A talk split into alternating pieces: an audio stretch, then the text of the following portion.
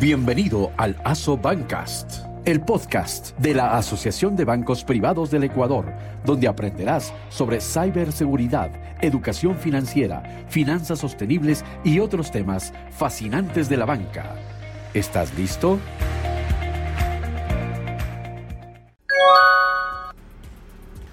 A todos, soy Karen Salgado y en este Asobancas, el podcast de la Asociación de Bancos Privados del Ecuador, vamos a hablar sobre cómo construir metas financieras que puedas cumplir en este 2024. Hoy, junto a mi compañero Wilmer Torres, hablaremos con influencer y experta en educación financiera, Francesca Perugacci, quien nos dará los consejos más importantes para alcanzar las metas financieras durante 2024. Will, cuéntanos más sobre nuestra invitada. Hola Karen, te cuento que nuestra invitada es influencer en finanzas personales. Es guayaquileña, tiene más de 35 mil seguidores en Instagram, es graduada de la carrera de Finanzas y Negocios Internacionales de la UES, además de realizar un MBA en la Universidad Complutense de Madrid. Francesca cuenta con más de 10 años de experiencia laboral en reconocidas empresas a nivel nacional e internacional. A través de sus programas online y charlas, Francesca ayuda a las mujeres a tomar el control de sus finanzas para que alcancen sus metas y construyan la vida que anhelan. Saludamos a Francesca. Bienvenida al podcast de la Sobanca. Cuéntanos cómo llegaste a convertirte en influencer en educación financiera y finanzas personales en Ecuador. Muchísimas gracias a ustedes por la invitación. A mí la verdad es que me fascina tener este espacio para hablar de este tema tan importante que es las finanzas personales. Bueno, yo empecé dando talleres de finanzas. En realidad, yo estudié finanzas en la Universidad de Finanzas Corporativas. Entonces, siempre fui, siempre me gustó el tema de los números, pero yo siempre, eso lo cuento, yo, yo pensaba que me las sabía todas y yo manejé mi vida financiera realmente bastante mal. Yo llevé un gran nivel de endeudamiento en un momento de mi vida que me frenó de tomar, de tomar muchas decisiones, de cumplir muchas metas que yo tenía y ahí fue cuando me di cuenta que yo tenía que regalarme a mí misma esa educación financiera que yo no había recibido ni en la universidad ni en el colegio. Porque nos pueden enseñar acerca de en la universidad manejar finanzas una empresa, pero no nos enseñan cómo manejar las finanzas nuestras. Entonces comencé a estudiar muchísimo, me comencé a preparar, mentores, etcétera, y comencé a aplicarlo en mi vida y comencé a ver cambios. Entonces llegó un momento que dije, wow, o sea, realmente si a mí que me gustaba el tema financiero que me gustaban los números, no tenía este conocimiento a la mano y me fue como me fue, yo decía, ¿cuántas personas puede ser que estén incluso en la misma situación o incluso peor? Entonces comencé a dar pequeños talleres de educación financiera, comencé a asesorar amigos de cómo hacer sus presupuestos y me, me decían, oye, esta información es súper valiosa, mucha gente más le gustaría. Entonces lo comencé a hacer en redes sociales y empecé creo que en plena pandemia fue que empecé a hacer esto comenzar asesorías, talleres, cursos y poco a poco pues ha ido creciendo el tema, ¿no? Francesca, ¿crees que hay gente que le interese el tema de educación financiera? ¿Por qué es importante este tema para la gente? Sí, por supuesto. Realmente, más allá de que les interese o no les interese, yo creo que se vuelve una necesidad. Yo creo que a lo mejor eh, cuando uno está empezando su vida adulta, ¿verdad?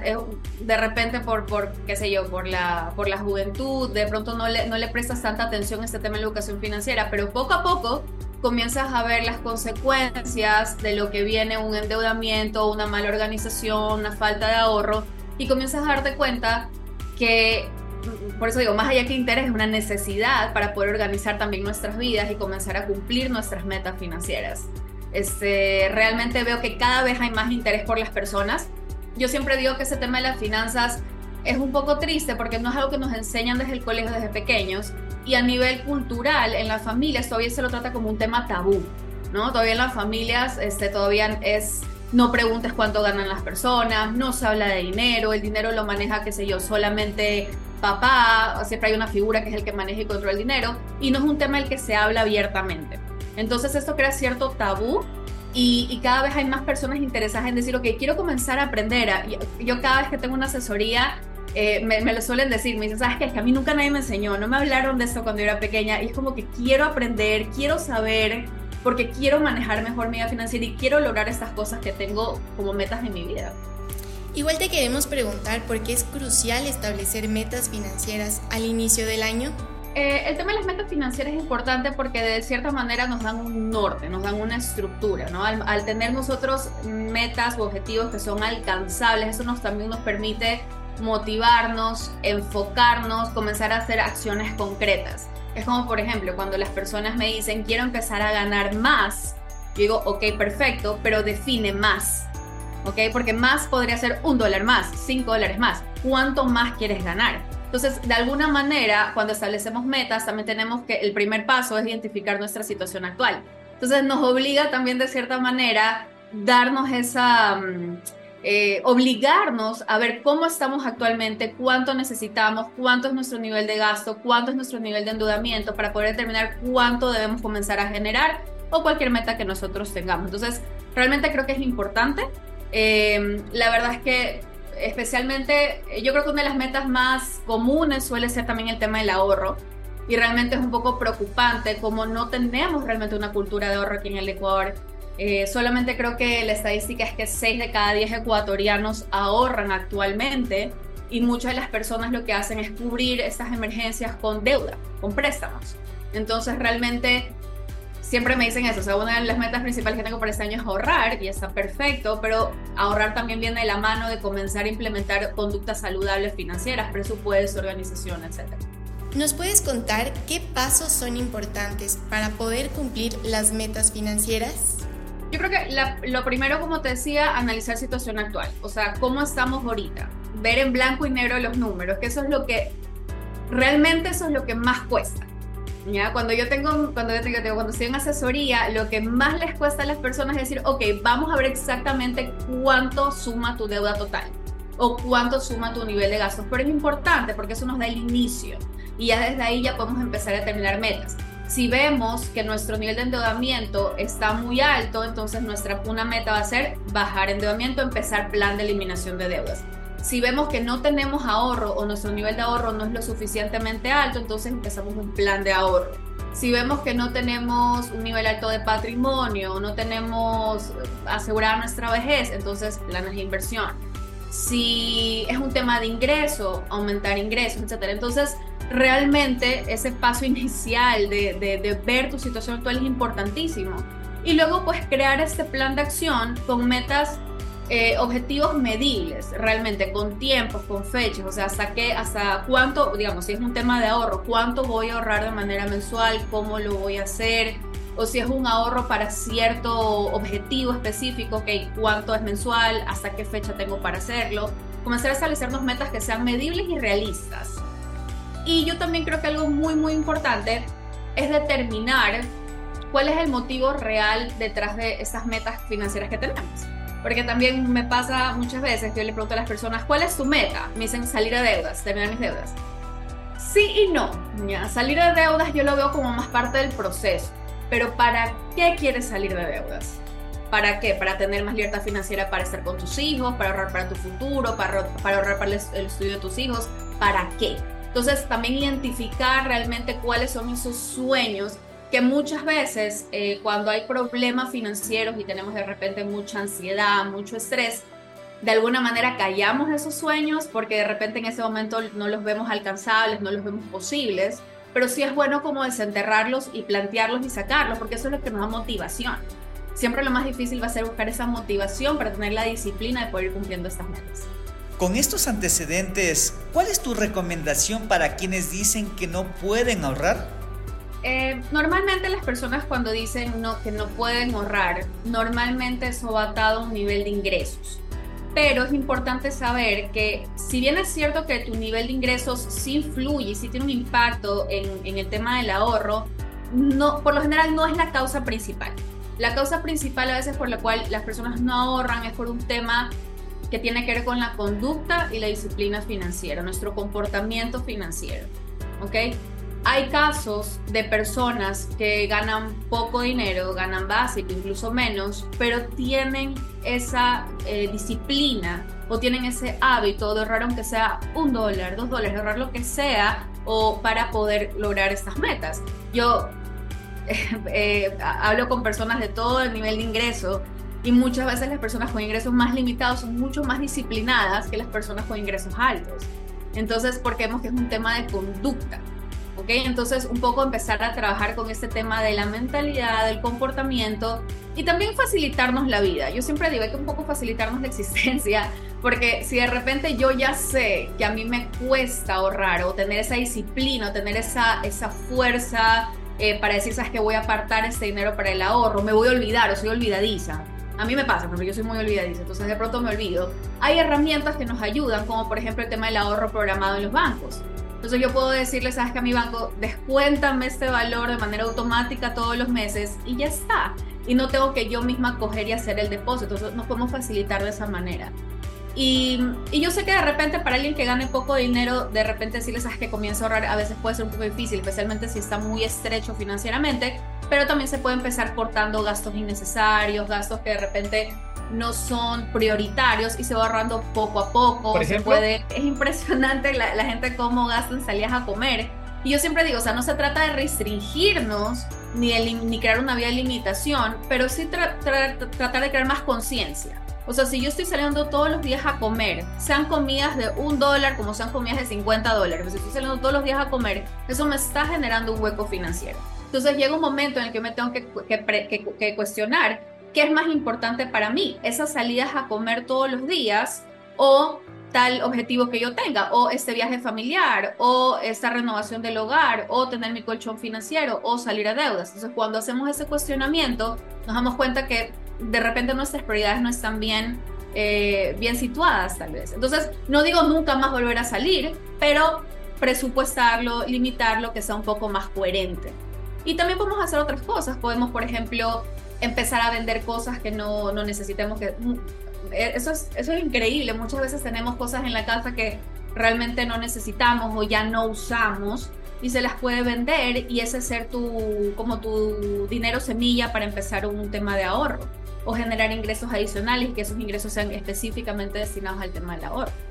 Bueno, ¿qué recomendaciones haces para la elaboración de un presupuesto efectivo y cómo aconsejas realizar un seguimiento constante?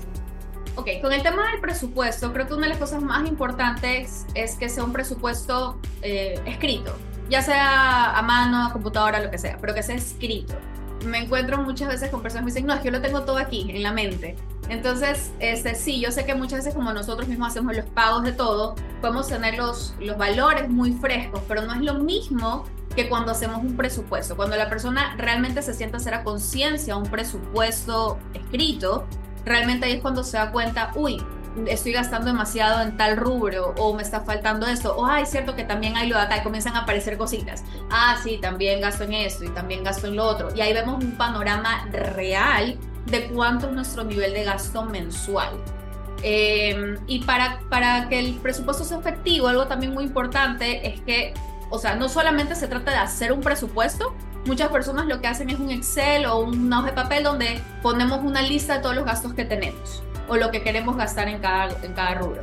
Pero lo que, eso es la parte de presupuesto, se podría decir. Pero luego hay que hacer la parte también de lo que realmente sucedió para poder comparar. Yo presupuesté que iba a gastar, no sé, 200, 300 dólares en el supermercado, pero la realidad es que gasté 400, 500 dólares. Entonces hacer esa comparativa nos ayuda a uno a poder revisar nuestro presupuesto, ver si realmente este, está siendo coherente, si es realista y poder hacer ajustes para los siguientes meses y también empezar a controlar un poco el gasto. ¿no? Es importante esa, esa, esa revisión periódica. Súper interesante todo lo que estamos aprendiendo. Ahora, Francesca, queremos hablar de deudas. ¿Cómo se deben manejar las deudas? ¿Es bueno endeudarse o no? Sí, es importante no satanizar la deuda. La deuda es una herramienta financiera y la deuda eh, lo que a mí me gusta hablar es que hay deudas que son funcionales y no funcionales, ¿no? Cuando hablamos de deudas no funcionales, son básicamente, yo me refiero a estas deudas, uno, que son muy caras financieramente hablando, intereses altos, y dos, que realmente no me están ayudando a crear ningún tipo de patrimonio o no me están ayudando a generar ingresos adicionales, simplemente son las deudas de consumo, de endeudarme por endeudarme. Pero de ahí puede ser que yo también tenga una deuda eh, hipotecaria que me está ayudando a construir patrimonio y me está ayudando a crecer y a lograr mis metas financieras. Eso yo lo voy a considerar una deuda funcional. O un préstamo que me ayude a empezar un emprendimiento, un negocio y que me va a ayudar a generar un flujo futuro. Entonces, en ese caso también es bueno, obviamente realizando un análisis previo. Pero eh, en todo caso, no hay que satanizar que toda deuda es mala. No, no es así. Solamente que este tipo de deuda de consumo, tarjetas de crédito, deudas de comerciales, este tipo de deudas pueden que no sean beneficiosas, uno por lo caros que son y luego porque uno termina pagando mucho en intereses y se suelen descontrolar. El tema de las tarjetas de crédito em, no es que son malas, sino que muchas veces por falta de conocimiento, porque no sabemos cómo utilizarlas, pues se pueden volver un arma de doble filo y crear un sobreendeudamiento sin que nos demos cuenta. ¿Cómo se puede llegar a la independencia financiera? Bueno, la independencia financiera o, bueno, la libertad financiera, ¿verdad? Usualmente es un concepto en el que decimos que nuestros ingresos pasivos cubren nuestros, nuestros gastos, ¿no? Entonces es un concepto hermoso para poder este, tenerlo como meta, pero también a mí me gusta más hablar del bienestar financiero más que la libertad financiera. ¿Por qué? Porque puede ser que para que mi meta no sea esa, puede ser que mi meta sea simplemente eh, qué sé yo, tener una vejez tranquila, no verla a nadie y tener manejada la universidad de mis hijos. No lo sé. Entonces a mí me gusta hablar siempre de establezcamos primero cuál es tu bienestar financiero, qué es lo que a ti te, eh, te haría sentirte satisfecho, tranquilo, en paz, tema financiero y trabajemos hacia eso.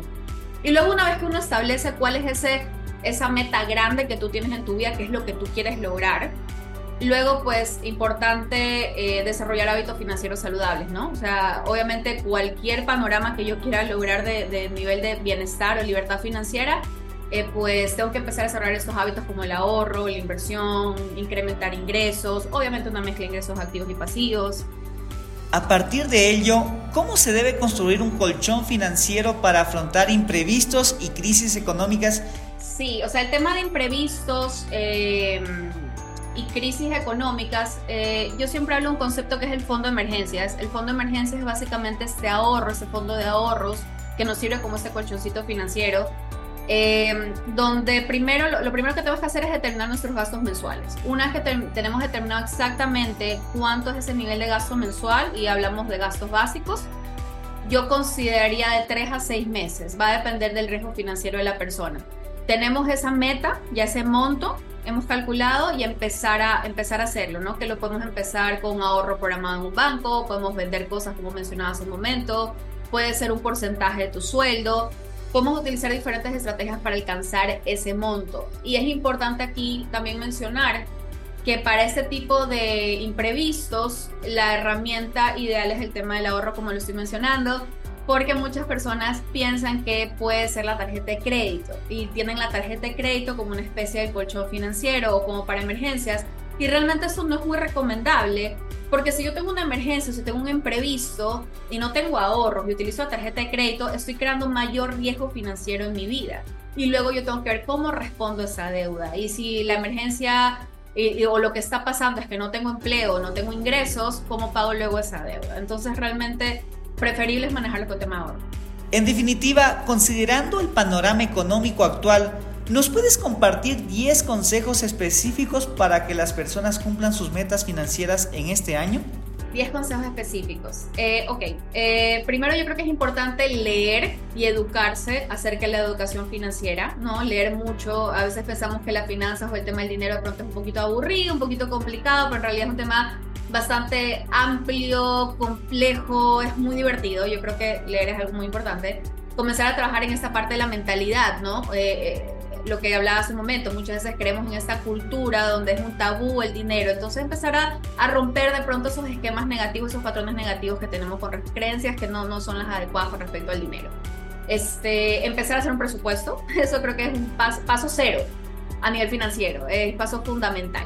Establecer estas metas, reducir gastos innecesarios, o sea, si determinamos que estamos haciendo gastos que nos están creando este hueco financiero porque no son realmente necesarios o no nos están ayudando en nuestra vida financiera, pues recortarlos, empezar el hábito del ahorro, lo más importante es empezar, eh, es, es, la motivación, no más que, el, más que el monto, empezar a invertir, invertir para el largo plazo, eso es importantísimo, eh, asegurar, asegurar nuestro patrimonio, el tema de seguros, eso también es siempre súper importante, muy importante en el tema de finanzas. No endeudarse innecesariamente, aprender a manejar el tema de la deuda, aprender a usar tarjetas de crédito, etc. Eh, y si ya tienes deudas, empezar un plan de eliminación de deudas, no dejar que esas deudas, a veces como no queremos verlas nos asusta, mejor las dejamos ahí y esas deudas crecen, crecen, crecen. Lo mejor es empezar lo más pronto posible un plan de eliminación de deudas. Y por último, dejarse asesorar por expertos, ¿no? Yo creo que eso es lo más, lo más importante. Si no conocemos o no sabemos sobre un tema, pues siempre hay expertos dispuestos en ayudarnos. Muchas gracias Francesca, nos has dado muchísimos consejos de cómo manejar nuestras finanzas personales. Muchísimas gracias a usted. Algunos tips proporcionados por Francesca están disponibles en las campañas de educación financiera que impulsa la Sobanca y los bancos privados. Hemos llegado al final de un nuevo episodio de Asobancas, el podcast de la Sobanca. Nos vemos, Will. Chau, Karen, nos vemos. Llegamos al final de este capítulo del ASO Bancast. Gracias por acompañarnos. Recuerda seguirnos en nuestras redes sociales donde ampliamos y profundizamos temas interesantes de la banca. ASO Banca. Aquí estamos.